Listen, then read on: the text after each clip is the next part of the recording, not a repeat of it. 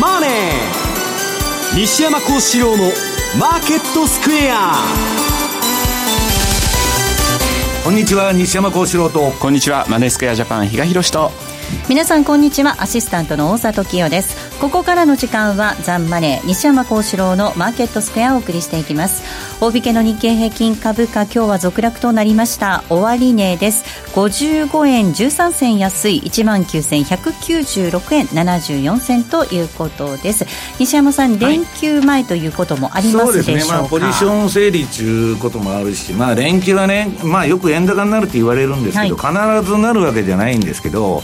なると結構大きく動くことがあるということで、まあ、ポジション整理も含めてですね、うん、まあ、ちょっと小幅安になっちゃったと。ただ一方で、まあ、ニューヨークダウの方はですね、まあ、昨日小幅高だったんですけど、はい、今一応冷やしベースでもまた買いトレンド相場が、まあ、出そうになってまして、はい。でまあ、1時間足だとか短い足の方では、まあ、トレンドが頻繁に出てるということで、まあ、非常にいい相場が続いてるということですね。でまああのー、これまあ今日本編でやるんですけどね、まあ7の年の循環通り動いてるとしたら結構ね5月は強い相場になってもおかしくないと。いうことなんですねシーズナルは一応4月末で売りなんですけど、はい、まあ、そこら辺どうなるか、まあ、注目ということですね。えー、そして為替です。この時間が111円の2021での動きということです。比嘉さんこの動きどんなふうに今週はご覧になりましたか？まああの本当にフランスの大統領選で景色が変わったとい。うところにはなろうかと思いますね、はい、でただですねえっと、今、えー、トレンドが出てる通貨ってユーロであるとかポンド、はい、この2通貨。だからあのドル円が確かに111円台来てて、え。ドル高なんじゃないの？っていうふうに思ってると決してドルインデックス見るとそうでもない、うん、だからユーロとかポンドにつられてっていう側面が強かったかなっていう感じはしますよね。えー、さて番組ではリスナーの皆さんからのコメント質問をお待ちしています。投資についての質問など随時受け付けていきますので、えー、ぜひホームページのコメント欄からお寄せください。ザ・マネーはリスナーの皆さんの投資を応援していきます。それではこの後午後4時までお付き合いください。この番組はマネースクエアジャパンの提供でお送りします。毎週金曜夜更新。和島秀樹のウィークエンドストック。私和島がファンダメンタルズで注目銘柄分析。福永博之がテクニカルでマーケットを徹底検証。さらに注目イベントの解説や皆様からの個別銘柄リクエストにもお答えします。1週間のマーケットトピックが丸分かりで月額税別476円。詳しくはウィークエンドストックの番組ホームページをご覧ください。当たったら褒めてね毎週月曜夕方4時からは毎度相場の福の神10ミニッツ。相場の福の神こと証券アナリスト藤本信之さんが独自の視点で旬な企業をピックアップ。藤本さん次回の放送ではどちらの銘柄をご紹介いただけますか？えー、次はですね東証マザーズ銘柄。ごめんなさい。コマーシャルの時間もう終わりです。詳しくはオンエアを聞いてください。月曜日の夕方4時にお会いしましょう。ほなまた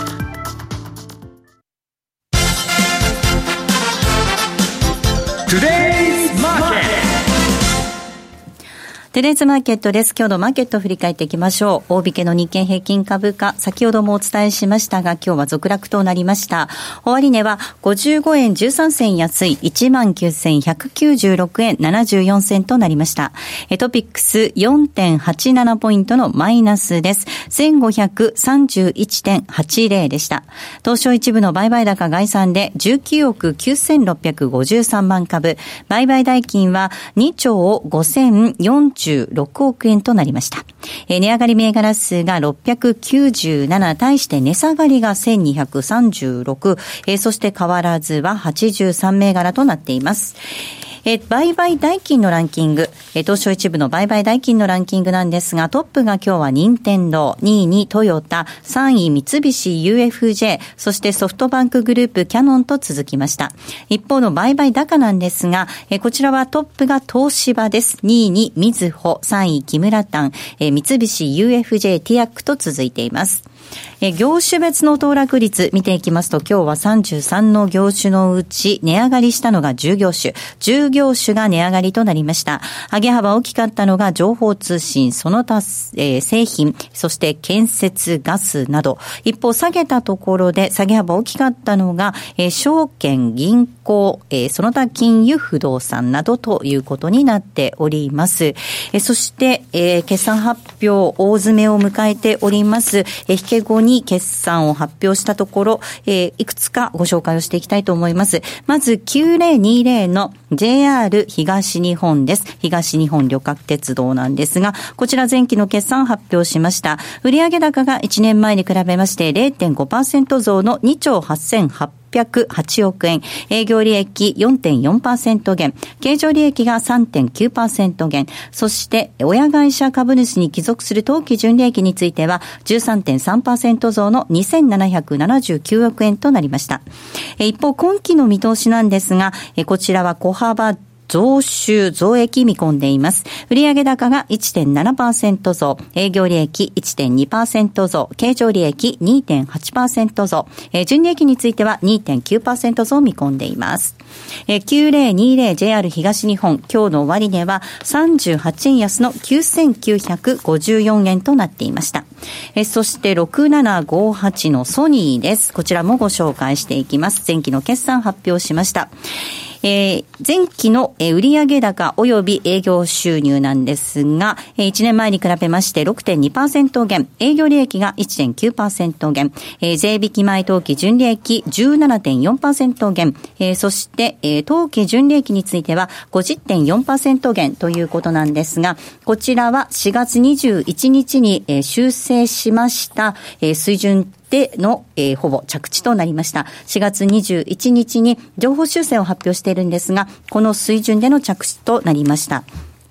一方、今期の見通しなんですが、こちら大幅な増益を見込んでいます。売上高及び営業収入、1年前に比べまして5.2%増の8兆円、営業利益73.2%増の5000億円、税引き前当期純利益86.8%増の4700億円ということで、今期ソニーなんですが大幅な増益を見込んでいます。ソニーの終値、今日は3円安の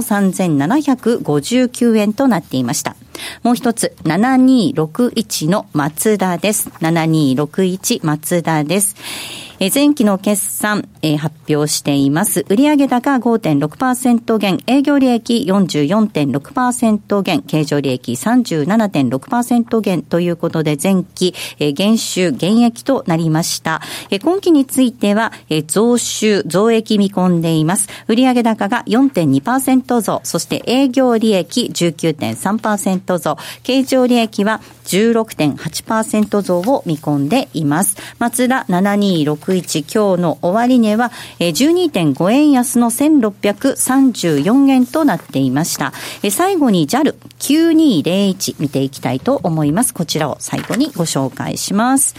前期の決算こちらも発表しています。売上高3.6%減、営業利益18.6%減、経常利益が21.1%減、えー、純利益5.9%減ということで、減収、えー、減益となりました。前期は減収、減益となりました。えー、今期についてなんですが、売上高は3.9%増ということで増収見込んでいるんですが、営業利益が16.6%減、経常利益17%減、えー、純利益については39.1%減ということで、えー、増収、減益になる見通しです。増収、減益になる見通しを発表しています。えーなお、前期の、えー、期末配当の金額を引き上げてきました。えー、92円予想だったんですが、前期末に、えー、94円を、えー、配当するということを同時に発表しています。えー、9201JAL なんですが、日本航空です。33円高の3520円となっていました。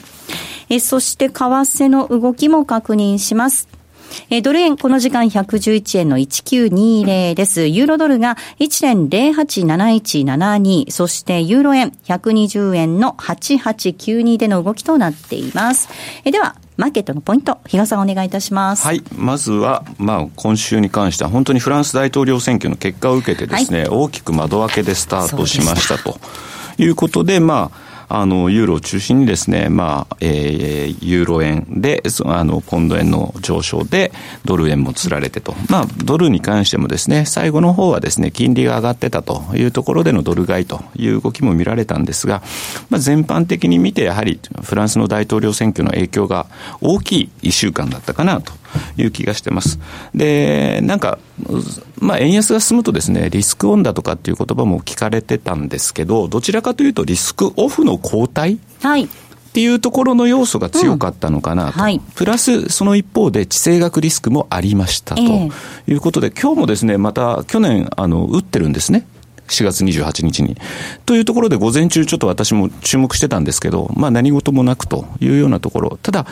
そうは言ってもですね、何考えてるかわからないんで、またその週末なんかになんかやってこ、えー、来られると、はい、週明けの相場に影響を及ぼすんで、でね、ちょっとそこが気がかりなんですけども、もう一つ、今日ちょっとアメリカの指標で、えー、第一四半期の GDP 速報値ですね、の発表があります。これですね、見方が連銀で全然違うんですよ。今日資料もうアップされてるかと思うんですが、はい、アトランタ連銀、GDP などってよくあの、時々聞くあの指標かと思うんですが、はい、すね、ご紹介を何度かしたことがあるかと思います。0.2%成長なんです、の予想に対して、はい、ニューヨーク連銀が出してる、うんえー、レポートだとですね、はい、2.7%成長。全く違うんですね、はい、同じ GDP なんで計算方法って一緒でしょって思ったりもするんですが、えー、連銀でここまで違うっていうのもなんか珍しいなと。ただ第一四半期って季節的な要因を受けやすいんで、比較的下振れしやすいとは確かに言われてるし、あの、去年だったかな？やっぱりその弱い数値が出るんじゃないか。いや、強い。数値予想の時に GDP なおの数値がですね、比較的それに結果に近かったというのが、うん、あの、ありますんで、まあまたそれがそれでですね、じゃあ仮にアトランタ連銀のような GDP なおのような数値が出ちゃうと、今後の利上げは？とかですね、そういった部分もですね、まあ、あの、また、えー、市場にですね、出てくるのかなと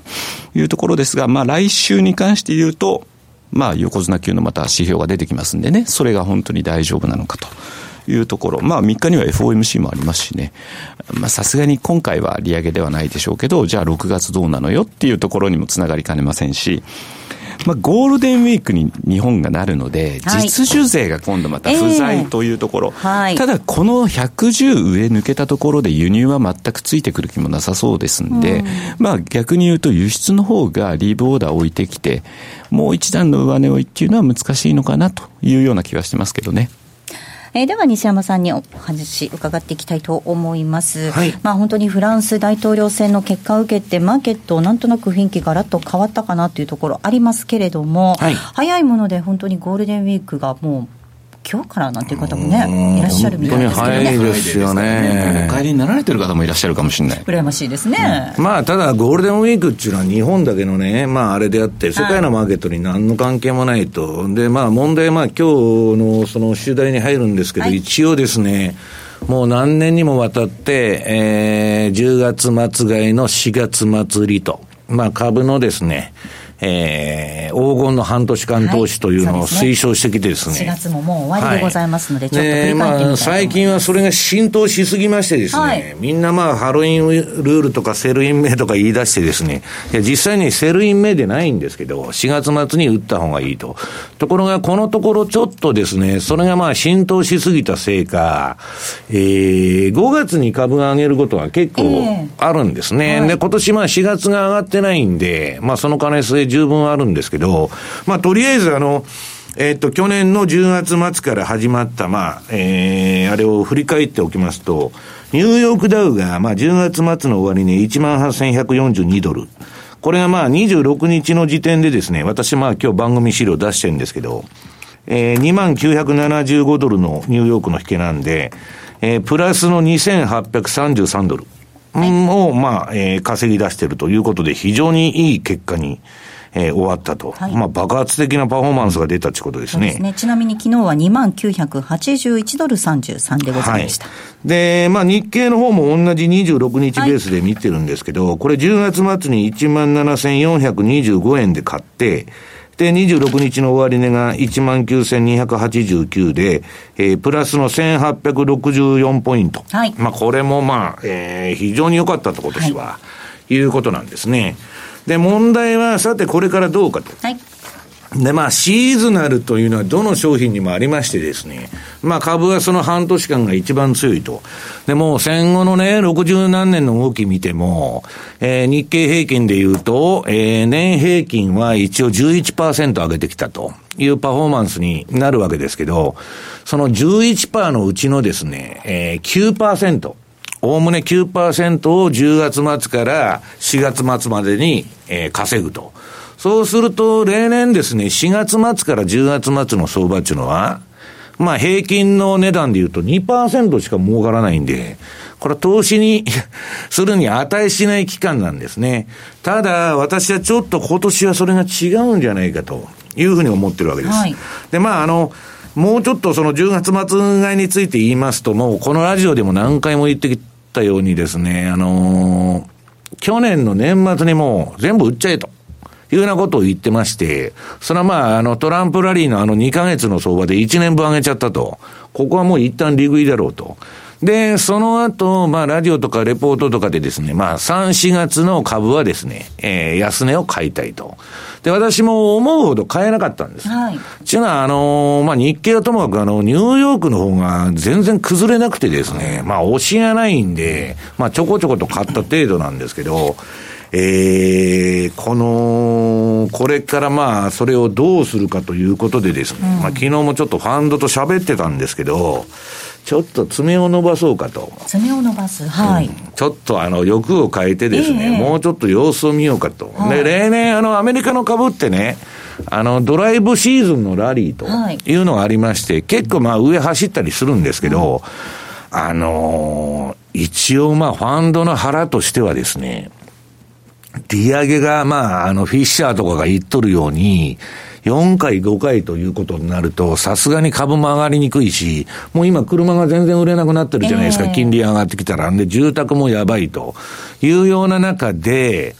今、まあ、アメリカの景気っていうのはもう限りなくピークに近い中で、まあ、成熟期に入ってるんですね。まあ、どこまで持つかと、どこまでエクステーションするかと。で、最後にですね、おそらく FRB は6月まで利上げしないだろうと。うん、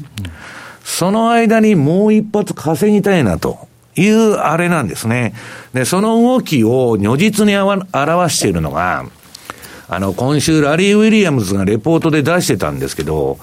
SP500 とかね、ニューヨークダウはどっちかというと自利品で、えー、右肩下がりの動きになってたと。ところが彼の出してる AD ラインっていうのは、上げてるんですね。はい、で、その AD ラインっていうのは何かっつったら、その、上げてる銘柄数の方が下げてる銘柄数より多いと。上げ、上げ銘柄が多いんですね。はい、まあ、騰落レシオみたいなもんですよ。個別株で見てるみたいなことですね、はい、勝敗を。で、結局ね、インデックスが自利品なのに、AD ラインが上に上がってる相場というのは、何が行われてるかというとね、大口の投資家が静かに株を仕込仕込んどるという動きの時に、そういう状態で出るんです。はい、で、AD ラインが上がっていく相場っていうのは、インデックスが自利品でもですね、はい、その後、ボーンと一回上に跳ねると、いうことが多いと。だから、とりあえず、えー、もうちょっと強気で見といた方がいいんじゃないかなということなんですね。で、私、あの、個別銘柄も最近よく動きを見てるんですけど、まあ、あの、グーグルの持ち株会社のアルファベットとかね、はい、あんなんももう買いトレンド相場になってて、まあ、昨日跳ねたんですけど、非常にまあ、あの、個別銘柄でも、有料株はですね、いい動きをしているということなんです。で、さてこれからどうなるのかと。はい、いうことになりますとですね、えー、とりあえず利上げ3回までは大丈夫だと。で、4回目がまだ行われてないという状態の中で、もう一つは今年の相場を占うのに、えー、みんなこれ、ジェフリー・ガンドラックからですね、いろんな人、まあ、著名投資家みんな口を揃えて、アメリカの長期金利が3%超えてくるとやばいと。いうことになってるんですけど、これ、日野さん、最近、長期金利の動きはどうなんですか？全然ですね。で、それまでずっと2.3、2.5でちょっと連軸形成してて、一旦2.3下回ったんですけど、うんまた今そこに戻りつつあるみたいな、うん、そんな感じですよね。ね、ジェフリー・ガンドラックなんていうのは、まあ2%近辺の方向に向いて、まあこれから下げるんだみたいなことを言っとるんですけど、あのトランプが、あのスティーブン・バノンが失脚して以来、もうバブル温存に変わっとるんですね。中間選挙までバブル温存して低金利が好ましいって言ってるわけですから。で、イエレンさんも立派な人だって急に言い出しとるわけですから。だから、そういう中でね、バブルの延命をさせようという意図を感じるんですね。で、マーケットは、その匂いを今もう嗅いでるわけです。うん、で、ファンドがもう一発、まあ、あの、減税が、まあ、あの、やる、またやるやるっつってですね、なんだ、開けてみたら、前評判と何にもサプライズがないですね。本当に具体的に中身出るの6 月ってまた言ってますからね。ええ、予算教書が出て、そのから議論がでしてですね、その議会の承認とかいることですから、まあ8月過ぎないと出てこないだろうっていう話なんですけど、それでも、まあ期待感があるのと、地政学が一気にあの、フランスの選挙の結果、で、まあ、北朝鮮も何も起こらないということでですね、まあ、日本で大騒ぎしてるんですけど、ワイドショーとか。まあ、だから、そういう中で、もう一発バブルするんじゃないかと。で、懸念材料としてはね、私はニューヨークというか、アメリカの株強いと思ってるんですけど、日経平均が上がるかどうかは、円安に触れるかどうか。はいえーで、株というのはあの皆さん歴史的に5月、9月、10月がボラテリティが上がるんで、近年5月は上がってないんですけど、歴史的に何十年って見るとそうなんです。そうするとまあ、ファンドの中間決算とかあってね、まあちょっと嫌な月ではあるんですけど、まあ今年はまあ4月に動いてない分だけですね、まあ最後の一稼ぎをしてくるんじゃないかと。で、これまあ番組ホームページにも持ってきたんですけど、まあ、ここ、この番組で最近延々言っとる7の年の循環ですね。はい、まあ、この通り動いてきたと。で、アメリカもみんな最高値取って、まあ、ナスダックなんか特に強いわけですけど、こうなるとですね、えー、まあ、7月いっぱいぐらいまでは。ね夏に向けてっていう感じですね。まあこれあの、皆さんあの、番組ホームページに上がってる、まあこの通り大暴騰するということじゃない、はい、なくて、循環的に買いが強いというふうにまあ取っていただくといいんですけど、で、もう一つは、えー、今年まあ7の年のサイクルも良くなくて、これまあ番組資料を持ってこなかったんですけど、あの、大統領選挙翌年のサイクルも、まあ、ここから6月ぐらいまで上げる形になってんですね。うん、だからそういう循環が非常に効いとるんで、その通り動くかどうか、こっから1、2週間の動きでですね、まあちょっと相場の方向性が見えてくるんじゃないかなというふうに思ってるんですけど。うん、伊賀さんどうでしょうか、その5月、9月、10月、ボラティリティの上がりやすい月は、とかく下がることが多いっていう話もありましたけれども、まあ、日本からすると嫌な方向に動くイメージが強いですよね、うん、確かに。まあうん、でもなんか本当にあの今ここに来て本当ニューヨークダウはしっかり。しっかりですね。で CFD で見るとですね、えーと、日経225これも買いトレンドになりつつあると。で DAX もそう。唯一今ちょっとあの足踏みが FTSE なんですね、うんうん、だから世界的にその流れっていうのは、確かにあの一貫してるって言えばそれまでかなと思う思う部分もあるので、まあ、下かな、下かなと思ってると、今回の場合はですね、ちょっと上っていうところで持っていかれる可能性もある。だから、まあ、ニュートラルな姿勢でですね、はい、あの、ゴールデンウィークを迎えていただければなっていう気はしますけどもね。うん、はい。でもそういう意味では、比嘉さん先ほどおっしゃっていた、今晩のその GDP アメリカの、ちょっとね、うん、注目ですよね。そうですね。だから本当に、あの、市場コンセンサス1%なんですよ。はい。ただ、その GDP なアトランタ連銀出しての0.2なんで、限りなくほとんど成長してなかったの、この四半期はと。いうところ、じゃあ、だからトランプさんはただ口だけで言ってて、何も変わってなかったのねっていうようなところにもつながりかねないんで、そういう意味ですごい、あの、結果っていうものはですね、重視したいなと思いますよね。またそれが5月につながる可能性がありますしね。まああのー、ただ、まあ私はね、その GDP でなんだかんだ、地政学でなんだかんだいろいろあるんですけど、はい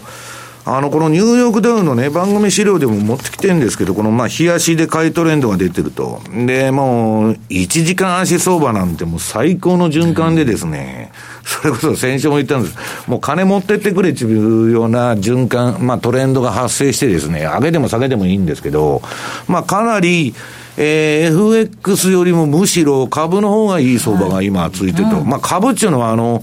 あらゆる金融商品の中で最もトレンドが出にくい商品なんですけど、まあちょっと例外的にですね、出てるということなんですね。だからまあ今年は、ええー、まあ、あの、ラリーじゃないですけど、まあ結構その、まだもうちょっとね、上げの、ええー、のりしろが残ってるんじゃないかなと。んで、下げないでしょ、とにかく。はい。で、これ、こっからね、まあ私の独断と偏見で言うと、一回上げて、横ばいになって、もう一回上げるというような循環で、相場の、とりあえず目先の相場の最後を終えるんじゃないかなと。で、それにはまだ時間がちょっとかかるんで、強気で見てんですけどね。はい、ここまではトゥデズマーケットをお送りしました。大岩川源太の投資カレンダー実践塾5月号。5月相場は連休明けへの対応が肝心。カレンダー投資術で的確な投資判断を目指せ。好評発売中。DVD およそ60分。お値段は税込7560円。送料が別途かかります。詳しくはラジオ日経ネットショップサウンロード。または電話0335954730まで。禅クラス in English。大好評実施中の禅のワークショップに英語クラスが登場です。ただひたすらに座る。シンプルで美しく奥深い修行の体験。あなたも英語の指導で禅のマインドに触れてみませんか？お申し込みお問い合わせは、ラジオ日経英語で全入門をインターネットで検索。ホームページからどうぞ。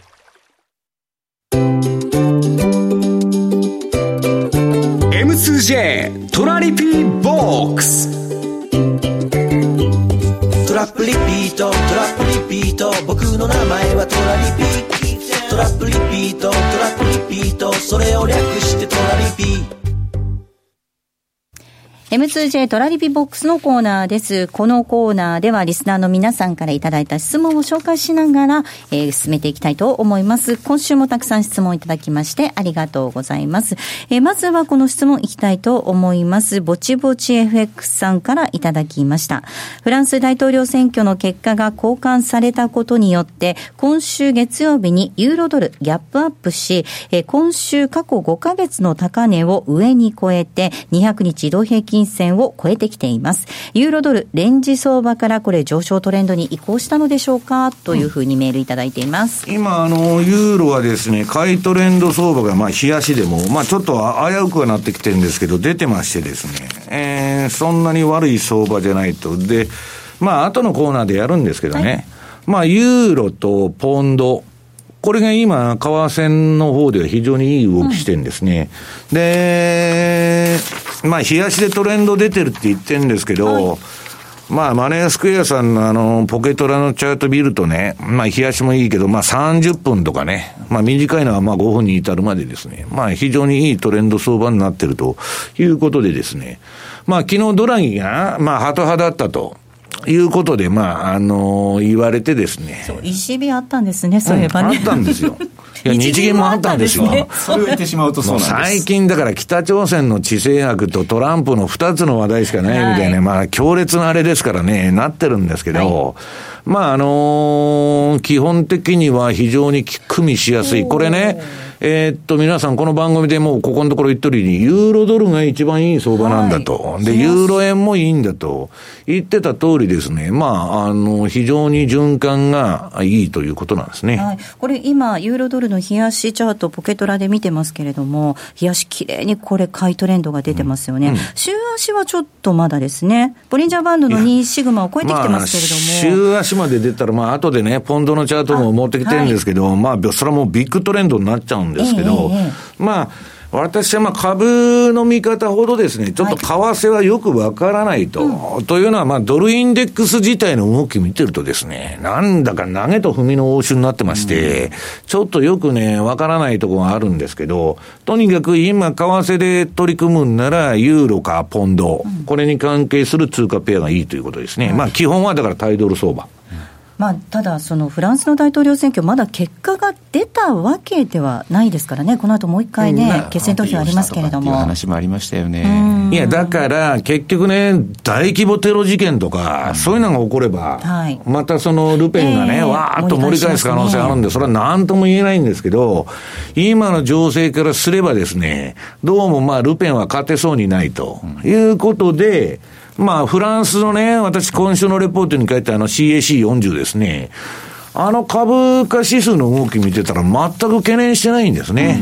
だから、まあ、あの、地政学のでっかいテロの事件とかない限りはですね、はい、まあ、あんまり心配する必要はないんじゃないかなというふうに見てるんですけどね。はい、えー、もう一つ質問紹介したいと思います。えー、こちらは、こんな質問です。なぜ日本の連休に円高になりやすいのですか？という質問をいただいています、比嘉さん。よくですね、はい、例えばこの時期になるとゴールデンウィークでみんなが海外に行くから両替するからっていうようなですね。すごいですね。あの、そういうようなこともね、なんか言われてる時期があって、ええ、あながちそれも実需といえば実需なんで、はいね、しかも一人で、例えば1000ドルだとか、両替してても、何十万人出ていくってことになれば、えー、それはね、あの、まとまったインパクトになる。そういう時にまた実需がいないんで、余計にそれが、あの、影響を及ぼすっていう言い方にもなるのかもしれないんですけど、まあ、鬼の犬間にっていうようなところで、なんか日本のマーケットって攻められやすいのかなっていう感じですかね。ねポジション、いや、だから必ず円高になるっつうんじゃなくて、その、円高になると結構大きな動きになるんです。それは実需がいないってことと、相場っていうのは最後は実需の動向が決めるんです。投機筋っていうのは売った人は買い戻さないといけないし、買った人は売らないといけないということで、基本にニュートラルなんですけど、片道の人がいるわけですね。だからそれが長期的にはトレンドを作っていくんですけど、私はですね、一番ね、あの、大きい理由というのは、日本のね、円売りが傾いてるときに、円売りポジションが多いときに、海外の投機筋がストップロスハンティングつってですね、要するに相場が一番動くのは、人が投げるか踏み上げるか、これ急騰急落になるわけです。だからそのストップロスハンティングのようなですね、仕掛けがいつでも入るんですね。これが、まあ、投機的な要素としては一番大きいんじゃないかなというふうに思うんですけどね。ちなみに、出てくる前なんで、ばーっと見て、この4月29日から5月6日という期間に絞って、過去のドル円の値幅って見たんですね。そうするとですね、思ったよりも動いてない。ただ、なんかゴールデンウィークって、下げるイメージが強い。はい、で、実際やっぱ2017年、あ、2010年、7円4銭ぐらい動いてるんですよ。高低差で、その29日から6日。ゴールデンウィークの間にね。はい。だから、そういうのが、どうしてもマーケットの人間ってイ、イメージとしてなんか残っちゃってると、やっぱ動きやすいんだみたいなんですね。そういうふうにもなる。それ以外だと、例えば去年なんか2円65銭ぐらいしか動いてないですし、15年は2円ぐらい、はい、14年は1円とかいうところなので、うん、だからやっぱり、確かにその値幅が大きい何かが起こったりはしてるのも事実っていうのはありますよね。うんうんえー、皆さんからいただいた質問をご紹介いたしました。ここまではトラリピボックスのコーナーをお送りしました。西山幸四郎のマーケットスクエアリスナーにおなじみの FX 会社マネースクエアジャパン。独自の発注管理機能トラリピと充実のサポート体制で多くの FX 投資家から選ばれています。今回そのトラリピがさらに始めやすくなる新しいサービスが始まりました。その名もトラリピフルサポートプログラム。例えば200万円をトラリピで運用した場合のプランを考えてほしいといったご要望から、とにかくトラリピのことを何でも聞きたいといったご要望まで、マネースクエアジャパンの経験豊富なコンサルタントがお答えします。これまでトラリピに興味はあったけれど、まだ始められていない方の第一歩を、トラリピ専門のコンサルティングプログラムで応援します。トラリピフルサポートプログラム、ぜひご利用ください。詳しくはトラリピサポートで検索。マネースクエアジャパンの取扱い商品は、投資元本以上の損失が生じる恐れがあります。契約締結前交付書面をよくご理解された上でお取引ください。金融商品取引業関東財務局長金賞番号第2797号。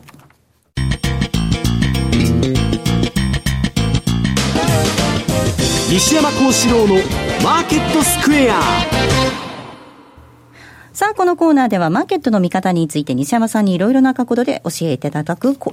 えていただくコーナーなんですが、ちょっとあの、東京エレクトロンの決算発表ありましたので、数字だけ簡単にご紹介したいと思います。8035東京エレクトロン、えー、前期決算発表しました。売上高20、えー、20.4%増、営業利益が33.3%増、経常利益32%増、えー、純利益47.9%増ということで、2桁の増収増益となりました。そして今期についても大幅な増収増益見込んでいます。今期の見通し、売上高が22.5%増の9800億円、営業利益38.7%増、経常利益37.1%増、純利益については41.5%増ということで1630億円を見込んでいます。今期大幅増収増益見込んでいます。では西山さんにお話を伺っていきます。今日のテーマなんですが、今年のゴールデンウィーク相場と戦略ということです。はい。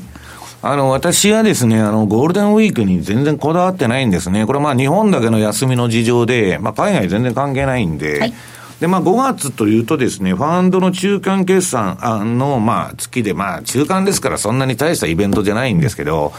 あのー、一つ見てるのはもう先ほどから言ってるように7の年の循環通り動くのかと。はい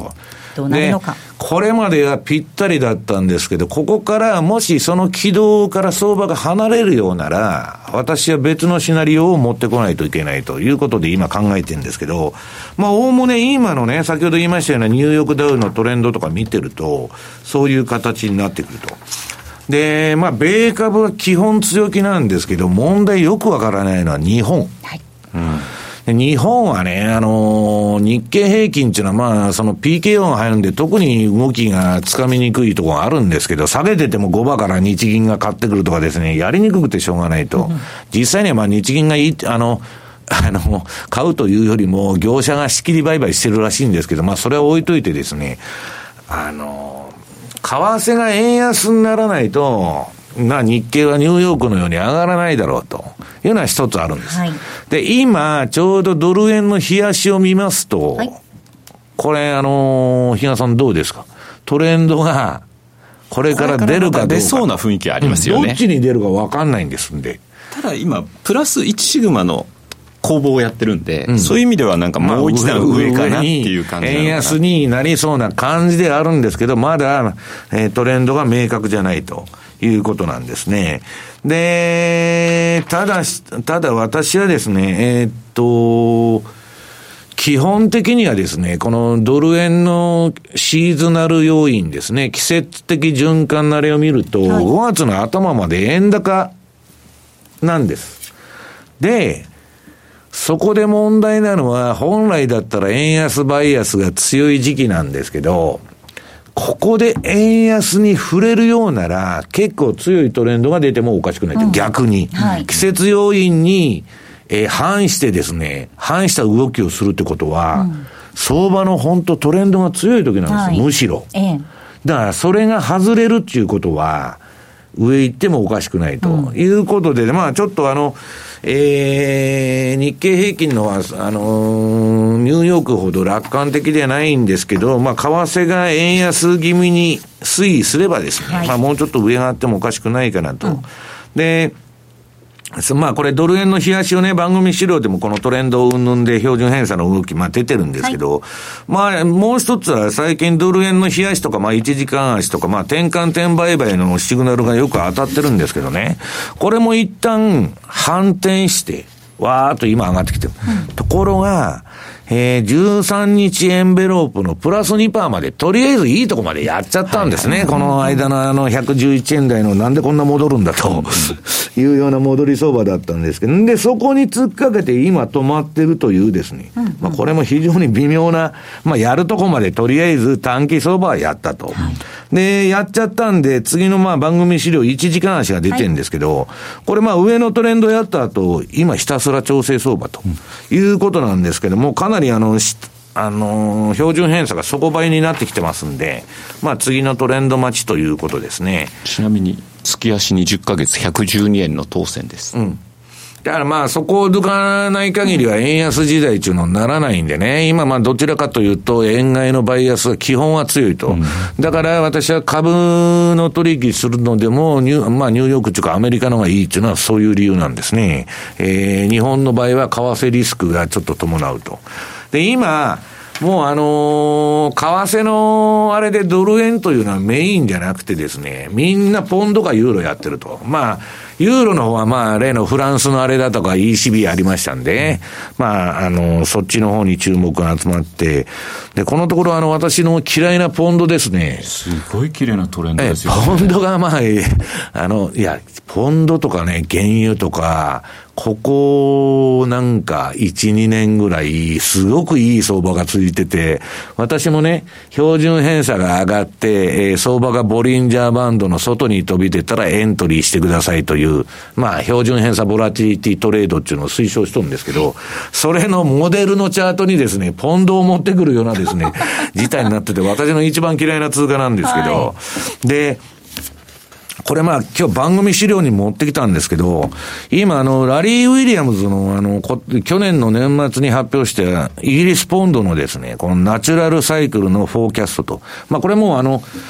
相場の強力関係なくて転換点だけを出してるんですけど、ここで反転する、ここで反転すると、これはまあバッチシ当たってまして、そうするとポンド高の今循環に入っとるんです。うん、ところが、ラリーは今週のね、えー、っと、月曜のそのラリー TV 中放送で、もうリグっちゃったと。ラリーは。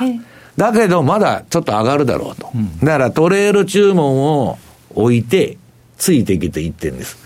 で、私はまあ、ポンドを見てて思うのは、その、どこまで伸びるのかなと。だからまあ、それ考えてもしょうがないで、トレーニングストップでですね、えー、利を守りながらついていくしかないんですけど、まあ、この番組をお聞きの皆さんだけに言っちゃうとですね、ちょっとまあ5月の頭までわーっと上行っちゃったら、一旦休憩してもおかしくないなというふうに思ってるんです。ただ、そういうことが私は言いたいんじゃなくて、継続的にですね、綺麗なトレンドが出ると。で、もし、この5月の頭ぐらいにね、え一旦まあ、ポンドもいいとこまで上がって、ちょっと調整するんじゃないかという予測が外れるかどうか。これが重要なんですね。で、今、ポンドドルの週足、日足。日足は、ポンド買い相場になってるわけです。ポンド買いトレンド相場に。で、週足がね、これもまあ綺麗なトレンドが週足で続いてるんですけど、底倍から、標準偏差とか週足でですよ。ADX が上がってきてるということは、ビッグトレンドになる可能性ある。ですよね。ポンド円はね、私確認したらね、週足まだ出てなかったんです。うん、で、このね、為替取引の形状としては、例えばドル円は日足でトレンドが出ても週足は調整中とか、そういう通貨ペアが多いんですけど、ポンドに限っては、週足、日足がですね、両方買いトレンドになる可能性があるわけです。うんだから、私はここから1週間ぐらいの相場がね、非常に重要だと思ってるんですね。で、これでうまく、ポンドに万が一週足のトレンドが発生すれば、まあ、ラリーは一服じゃないかって言ってるんですけど、発生すると、結構大きな相場になってもおかしくないと。んで、えっと、選挙は6月の何日でしたっけ ?8 日 ,8 日か。はいまあ、そこら辺まで、まあ、その、まあ、ポンドがなんで買われてんのかね、買われてないのかっていうのは置いといて、まあ、循環的にはですね、儲けやすいと。だから、私がその探しているというのは、あの、探している銘柄のピックアップの仕方っていうのはね、優しい銘柄を探してるんです。ぐじゃぐじゃ動いとるのはよくわからんと。売りなのか買いなのかと。明らかに明確な方向性を持った、えー、通貨がまあいいということなんですけど、まあポンドはね、上がるかどうか別として、まあそういう形になってるし、ユーロも、とにかくユーロドル相場っていうのはいい相場が続いてたと。で、ニューヨークダウ SP500。まあそこら辺の4銘柄を、まあかなり主力にドタバタ売買してるんですけど、まああの、パッと見、今の相場、まあ、なんかつまらないなと。北朝鮮のね、地政学リスクがあって何もすることがないと。で、フランスの選挙結果が出るまで待ってようかとかね。そういうことで言われてんですけど、実は、ええー、まあ、セットアップというかですね、そのコンディション的に言うとですね、トレンドが出そうな、こういうその通貨ペアもあるし、うんまあ循環的にはですね、まあユーロとポンドが非常に儲けやすい形になっているということですね。えー、ここまでは西山幸四郎のマーケットスケアをお送りしました。ラジオ日経ポッドキャスト。過去に放送した番組の一部やポッドキャスト限定の番組を iPod などの MP3 プレイヤーでいつでもどこでもお聞きいただけます詳しくはラジオ日経ホームページの右上にあるポッドキャストのアイコンからアクセスさあ踏み切ってジャンプ！お待たせしました。あの踏み切ってジャンプ T シャツに2017年版がついに登場。定価税込2800円。色はブラックとグリーンとピンク。サイズも MLLL と3種類ご用意しました。ただいまラジオ日経サウンロードで販売中。詳しくはサウンロードで検索。浜田節子です。鎌田新一です投資という冒険をもっと素敵にするためにマーケットのプロを招いてお送りする「ゴーゴージャングルマーケット」は毎週金曜午後4時から。お聞き逃しなく。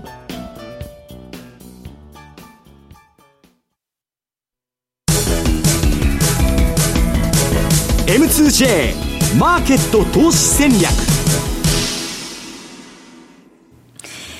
さあ、このコーナーでは来週に向けて M2J の投資戦略を伺っていきたいと思います。比嘉さんです。はい。まあ、基本ドル円なんだろうなというところには全然ですね、はい、あの変わりはなく、うん、そこのその中で本当にだから60分足とか、はい、あと4時間足ですかね、はい、やっぱりあのニュートラルな姿勢でってさっき申し上げたんですがやっぱりちょっとそこで次のトレンドが出るそれに乗っていくというやり方でですねまあこのゴールデンウィークまあ来週放送ないんでね。そうですね。番組お休みです、できればそういったなあのその時々の流れ。でもうトレンドが一旦終わったんだったらそこは一旦休憩というような感じで割り切って相場と向き合っていただければなというふうに思いますね。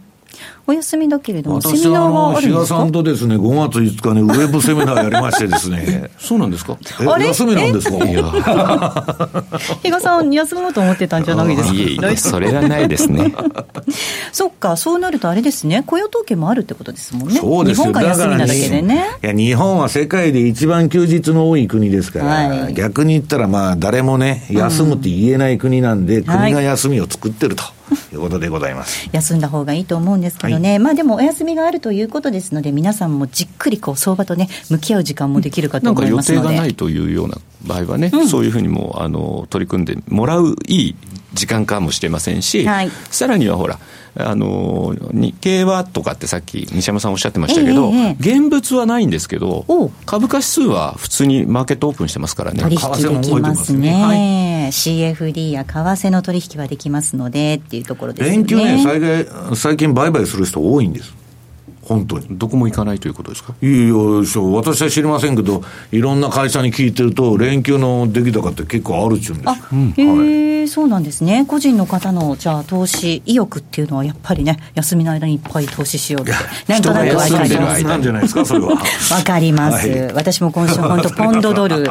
一生懸命。まさか、あの、週足であんなにこう、トレンドが出始めるっていうか、あ、で出てるなっていうのが確認できるっていうの、ちょっとなんか嬉し嬉しかった。いや、だけじゃなくて。ま、確かですよ。本当ですか？あれトレンドじゃないんですか、えー、いや、トレンドが今、まあまあ、だから始まるかどうかということで、ストップを置いて、うん、絶対に乗るべき局面ではありますけど、はい、大きくなるかどうかはまだ1週間ぐらい経たないと分かんないと。なるほど。はい、はいじゃあ休みの間じっくりトレードしたいなと思います。えここまでは M2J 投資戦略お送りしました。さてお送りしてまいりましたザンマネー西山幸四郎のマーケットスクエアそろそろお別れのお時間です。来週は番組お休みということですので5月12日に放送をしたいと思います。ぜひ次回もお聞きいただければと思います。え今日ここまでのお相手は西山幸四郎とマネースクエアジャパン比嘉宏と大里清でした。さようなら。この番組はマネースクエアジャパンの提供でお送りしました。